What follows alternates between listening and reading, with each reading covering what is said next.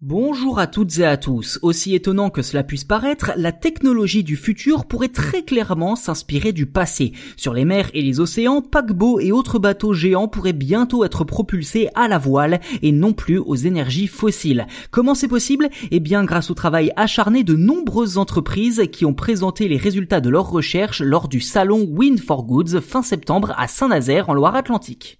S'il ne paye pas de mine à première vue, le transport maritime est tout de même responsable d'une bonne partie de la pollution de la planète. Si rien n'est fait dans les prochaines décennies, les bateaux pourraient tout de même représenter 17% des émissions mondiales de gaz à effet de serre en 2050.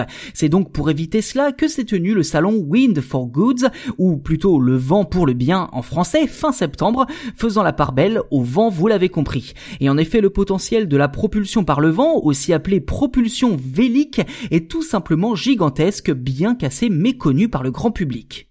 Au total, une trentaine d'acteurs étaient présents pour présenter leur technologie comme le bateau Grain de Seil qui effectue des liaisons transatlantiques pour ramener en Bretagne du chocolat et du café en provenance d'Amérique du Sud.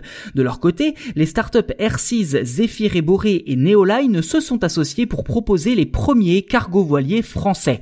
L'entreprise Farwind était également de la partie avec ses concepts de voiliers hydrogène, tout comme D-Ice Engineering qui développe des systèmes et logiciels innovants pour la navigation.